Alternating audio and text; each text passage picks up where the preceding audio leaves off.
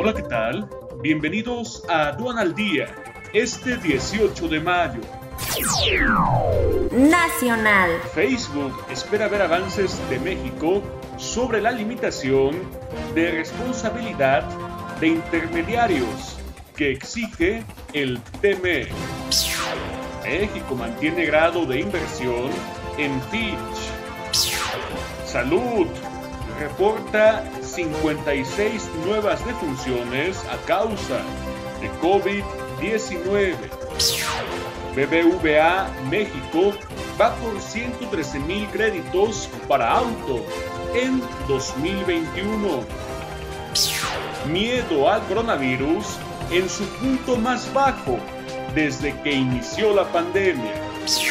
Internacional. Representación comercial de Estados Unidos pide al gobierno mexicano una política energética que considere el cambio climático.